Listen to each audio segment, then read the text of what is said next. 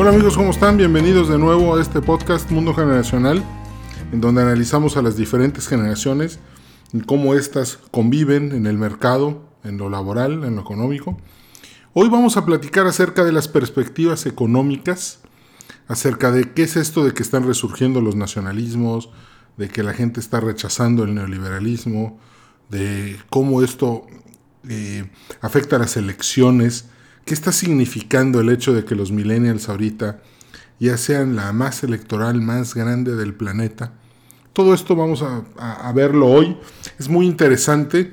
A mí me apasiona el tema de la política económica, ya que pues es una manera muy sencilla de entender qué rumbo está llevando una nación, un país. Vamos a empezar eh, con estas eh, con, la, con, la, política económica. La, la, política económica internacional tiene tres perspectivas. Eh, la primera es la nacionalista, la segunda es el neoliberalismo y la tercera es el estructuralismo. Vamos a empezar por el nacionalismo. Supongamos que hay un país que es el país A. Y este país es experto fabricando refrescos. Y a la gente también le gusta mucho mezclar su refresco con ron de caña de azúcar. Entonces, como es un país con una perspectiva económica nacionalista, los dirigentes del país buscan crear una industria propia de ron de caña de azúcar. Mientras que al mismo tiempo ponen barreras y aranceles comerciales para que otros países no puedan meter al mercado sus productos de ron y hacerle competencia a esta naciente industria de eh, ron nacional. Entonces, eh, eh, los dirigentes, los nacionalistas, lo que hacen es cerrar el mercado interno y buscar que el país sea autosuficiente. De esta manera, el Estado es fuerte, el Estado es el rector de la economía nacional, el, el Estado decide qué industrias sí son importantes en materia estratégica y cuáles no son importantes en materia estratégica. Todas las decisiones las lleva el Estado. Es un Estado fuerte y gracias a estas fronteras cerradas puede tener mucho control solo sobre lo que pasa adentro del país. Sin embargo, esto tiene un costo. El hecho de que el país sea experto en hacer refrescos, pero no sea experto en hacer ron de caña de azúcar, pues va a significar una lenta curva de aprendizaje, una pérdida de oportunidad para generar valor, porque los refrescos que se dejan de hacer por hacer el ron, pues obviamente eh, es mucho más rentable para el país hacer refrescos que hacer ron. Y aquí es donde entra la perspectiva neoliberal. Los neoliberales dicen, no, mejor cerramos la industria de, caña de ron de caña nacional, aumentamos la capacidad para generar producción de refrescos y vamos con el país B, que es el mejor país del mundo haciendo ron de caña de azúcar, y se lo compramos todo a él. De esa manera, nosotros nos especializamos en hacer refrescos, ellos se especializan en hacer ron, hacemos un intercambio comercial, y este intercambio comercial pues va a traer beneficios turísticos, culturales, económicos, y ambos países nos vamos a integrar y vamos a ganar más de lo que nada más es la compra y la venta de ron y de refrescos. ¿Qué pasa con el tiempo? En, el, en la perspectiva nacionalista el Estado es débil y como el Estado es débil y ambos países son débiles, pero tienen mucha eh, dependencia económica una de la otra, nunca se van a ir a la guerra. No les va a convenir la guerra. ¿Por qué? Porque van a ganar más comerciando entre ellos que peleando. Mientras que desde el punto de vista de los nacionalistas, es mejor tener la economía cerrada, no comerciar y eventualmente podría haber una guerra entre los dos países, ya que ganan más peleando que no peleando. Y hay una tercera perspectiva, que es la perspectiva estructuralista. Esta es la que siguen los discípulos de Carlos Marx y Federico Engels, en la que dicen no, ni comercio ni industria, sino que todo se reparta de manera equitativa. Eh, o sea, que a todos se les dé todo por igual. Que todos tengan la igualdad en todo. Y aquí hay un, hay, un, hay un tema interesante porque desde la perspectiva neoliberal o nacionalista, la justicia es a cada quien lo que le corresponde, lo que se gana, mientras que en la estructuralista es a todos por igual. Y esa diferencia pues es, difícil. ¿Dónde vemos ejemplos de economía estructuralista? Pues en América Latina, ¿no? El, el, latinoamericano, eternamente romántico, este, pues siempre votando por, por, por, la izquierda que promete solucionarle todos sus problemas y pues el pobre latinoamericano siempre termina eh, emigrando a Estados Unidos en busca del sueño americano que no encontró en su patria votando por, por, la izquierda, ¿no? Lo, podemos ver en, muchos países latinoamericanos. ¿Qué pasa cuando el estructuralismo llega al poder? Ejemplos de nacionalismos, pues por ejemplo, en el siglo XX, eh, los ejemplos más claros de nacionalismo pues fueron eh, Alemania nazi o Italia, la Italia Benito Mussolini, países que se cerraron, dijeron somos los mejores, lo merecemos todo y pues el resultado fue la Segunda Guerra Mundial con sus nefastas consecuencias. Sin embargo, conforme el tiempo fue avanzando, cae Bretton Woods, eh, se abandona el patrón oro, empiezan los tratados de Jamaica eh, en, el 70, en 1876, pues el mundo empezó a inclinarse al neoliberalismo. Y eventualmente eh, los últimos 30 años pues, pues hemos vivido en un modelo neoliberal que por cierto hoy está muy apestado, pero en realidad nunca se llegó a implementar de manera total. Siempre a, los mexicanos nos da mucho miedo abandonar el nacionalismo por completo. Siempre nos quedamos este, con un pie ahí. Entonces no podemos decir que propiamente hayamos sido un país neoliberal. Fuimos una, mezcla de las tres perspectivas, dependiendo de, de los intereses a los que cada una sirve. Y pues ejemplos de neoliberalismo eh, en el siglo XIX pues es Inglaterra, en el siglo XX es Estados Unidos. Ejemplos de países estructuralistas, pues hoy Venezuela con Nicolás Maduro, eh, eh, Corea del Norte, Cuba, en el siglo XX pues la Unión Soviética y todos los países del bloque del Este, China. Y bueno, habiendo considerado entonces las tres perspectivas, Ahora vamos a tocar otro tema. Ya, entendimos el primer punto. El segundo punto es el estado o la estructura de poder mundial. Esta se divide en tres. Hay, tres eh, eh, tipos de estructura de poder internacional. El primero es el unipolarismo. Un mundo unipolar. ¿Qué significa que el mundo sea unipolar?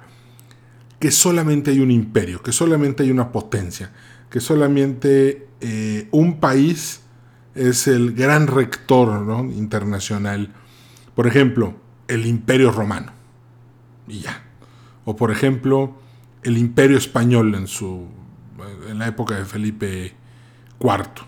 O por ejemplo, Estados Unidos ahorita. O Inglaterra en el siglo XIX. Son imperios tan poderosos que nadie les puede hacer sombra. Pero también hay otra estructura que es la estructura bipolar. Cuando el mundo es bipolar es cuando hay dos grandes potencias frente a frente. Por ejemplo, la Guerra Fría, que era la Unión Soviética y los Estados Unidos. O por ejemplo, el Imperio Español en tiempos de Felipe II y, y por ejemplo Inglaterra, liderada por Isabel, cuando fue el conflicto de la Armada Invencible. Entonces, cuando el mundo es bipolar, las dos potencias rectoras no pelean de frente, sino que hacen que sus conflictos sean periféricos, los, los llevan en las periferias. ¿Qué significa eso? Por ejemplo, en la Guerra Fría entre Estados Unidos y la Unión Soviética, pues la guerra de Corea, la guerra de Afganistán, la guerra de Vietnam, en lugar de pelearse de frente eh, la Unión Soviética y los Estados Unidos, lo que hacían era ir a pelear a, regiones del mundo y ahí probar sus fuerzas. Y la tercera eh, tipo de estructura de poder que hay en el mundo es el mundo multipolar. En un mundo multipolar hay demasiados imperios, hay demasiados países poderosos y todos están reclamando el poder que le corresponde y esto ocasiona los más grandes conflictos de la historia. Cuando el mundo es multipolar es cuando los viejos órdenes, como el del Congreso de Viena de 1814, se desploma. 1815, perdón. ¿Qué, es lo que sucede? Eh, vamos a agarrar, por ejemplo, eh, antes de la Primera Guerra Mundial en Europa, pues Alemania era una potencia, Francia era una potencia, Rusia, Turquía, eh, Japón, China, Estados Unidos, todos eran potencias y todos querían reclamar una posición de liderazgo. A diferencia del bipolarismo, cuando el mundo es multipolar, las naciones se agarran de frente, como en la Primera Guerra o en la Segunda Guerra Mundial. Y son grandes conflictos que acaban con, un mundo completamente destrozado, pero de nuevo el, resultado de este conflicto puede ser un mundo bipolar, como después de la Segunda Guerra Mundial, o puede ser un mundo unipolar, como después de las guerras púnicas, cuando eh, la República Romana derrotó por completo a los cartaginenses. Entonces, hoy estamos hoy desde la caída del muro de Berlín hemos estado viviendo en un mundo unipolar. Podemos decir que el, líder es Estados Unidos. Sin embargo, todo parece indicar que estamos entrando a una nueva etapa multipolar con Rusia y pues obviamente la potencia emergente más fuerte de todas, China, y, y demasiados países que están empezando a tomar papeles protagónicos en conflictos internacionales, y pues todo indica que estamos entrando de nuevo a un multipolarismo. Pero ¿qué es lo interesante aquí? A nivel mundial, el, electorado millennial está votando por miembros de la generación baby boomer que son nacionalistas o estructuralistas. De repente ahorita vemos estos líderes populares y carismáticos que dicen que van a solucionar todo de un plumazo y que eh, se presentan como casi como caudillos. Y los millennials están votando por ellos. El, gran elector, el, Brexit, por ejemplo, este, es, no, mejor no somos parte de la Unión Europea, solos estamos mejor. Es un, es un voto nacionalista dentro de Gran Bretaña. Esto es, importante porque si estamos dirigiéndonos hacia un mundo multipolar, hacia un mundo de nacionalismos, y al mismo tiempo hay zonas en el mundo que están muy calientes y son muy peligrosas porque hay demasiados intereses encima, pues entonces podríamos estar hablando que la próxima década Va a ser una década muy interesante, pero al mismo tiempo muy peligrosa para la paz y para la estabilidad global. Hoy hay dos zonas que considero sumamente importantes en materia de geopolítica para entender el mundo y para entender la causa de lo que puede ser un nuevo conflicto internacional. El asesor de Donald Trump, ex asesor Bannon, decía que el mar del sur de China era el probable escenario para una tercera guerra mundial. Vamos a analizar un poco esta zona. Sobre esta, abajo del mar del sur de China hay reservas petroleras para los próximos 50 años. Hay una cantidad de, pesca impresionante, es una, es una zona muy rica y por ahí pasa el 60 al 70% de todo el comercio internacional. Hay zonas que son de aguas internacionales y aguas que son territoriales. El problema es que China llegó y dijo, todo es mío. Entonces países como Vietnam, Brunei, este, Filipinas dijeron, no, espérate, ¿cómo si esa parte es mía? Y China dice, no, porque esas islas que están en el centro, como yo las construí y son territorio soberano mío, pues ahora todo el mar de China es mío.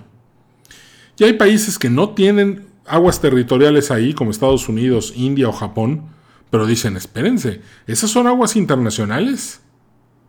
El comercio, eh, eh, las flotas mercantes pasan por ahí y esas son aguas internacionales y así se van a quedar. Entonces, la cantidad de países opinando sobre el mar del sur de China es enorme. En YouTube hay múltiples ejemplos de qué es lo que pasa cuando un avión americano eh, entra a territorio considerado chino por los chinos e internacional por, por las Naciones Unidas y cómo empiezan a pedir que el avión desaloje y abandone el área porque está invadiendo un territorio que no le corresponde.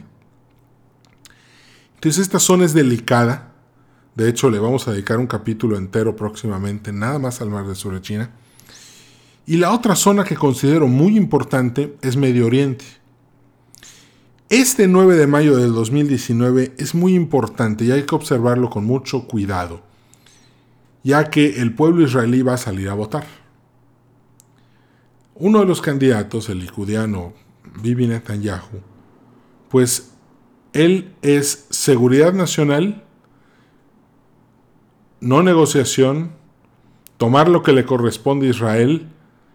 Entonces, si el electorado lo elige a él, pues vamos a estar viendo cómo esta tendencia hacia el nacionalismo, hacia el, eh, la confrontación hacia la seguridad nacional, pues va, va, va en aumento. Es una tendencia que llegó para quedarse.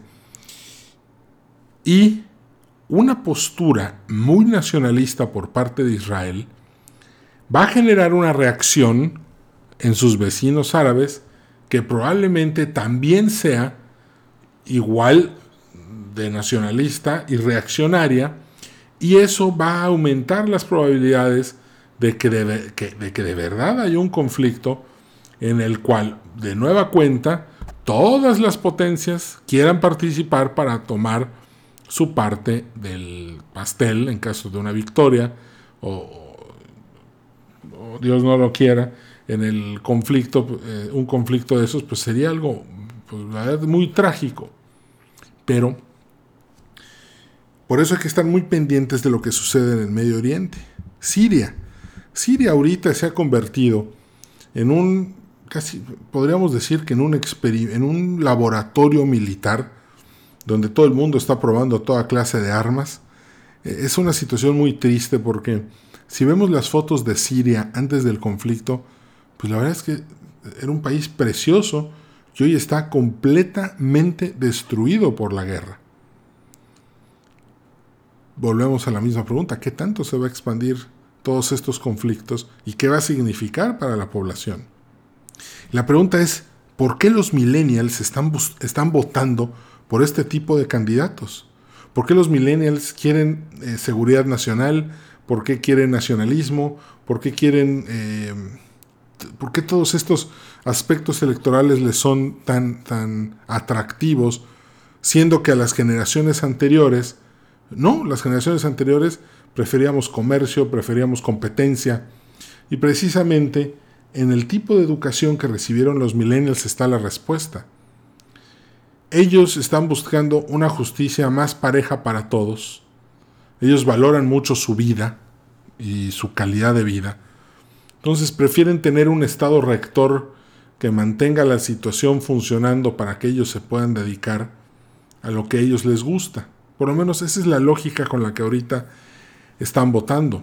otra cosa es que no aprecian el neoliberalismo. Ellos lo ven como, como algo opresor. Ellos vieron a sus papás y a sus abuelos de la X y, los baby boomers pues trabajar 12 horas diarias y para ellos todos esos sacrificios no, se tradujeron en, en, nada, no significaron nada. por eso se me hace eh, importante no perder la perspectiva de hacia dónde está yendo el voto millennial en el mundo. Para terminar, eh, nada más les recuerdo, 9 de mayo del 2019, estén muy pendientes de las elecciones en, en Israel, en el resto del mundo también, claro, y, y no descuidar los, las noticias del Mar del Sur de China. Ayer estaba leyendo que Japón va a subir su presupuesto militar al 1% de su Producto Nacional Bruto. Eso es, eso es, algo sin precedente. Japón con dos portaaviones, que cada uno lleva 12 eh, aviones F-35. Entonces ya estamos viendo que a un Japón que se está rearmando de nuevo y, y el único pretexto que los japoneses tienen para rearmarse es China. Dicen, si China está desarrollando tanto material bélico, nosotros tenemos que defendernos. Entonces, volvemos multipolarismos, nacionalismos y áreas de conflicto. Analizamos estos tres elementos y podemos hacer un diagnóstico muy interesante del mundo. Me dio mucho gusto saludarte, ya llegamos al fin del podcast. Eh, nos vemos pronto en el siguiente episodio. Que tengas una, un excelente día. Me dio mucho gusto haber platicado contigo. Te mando un abrazo y nos vemos muy pronto. Hasta la vista.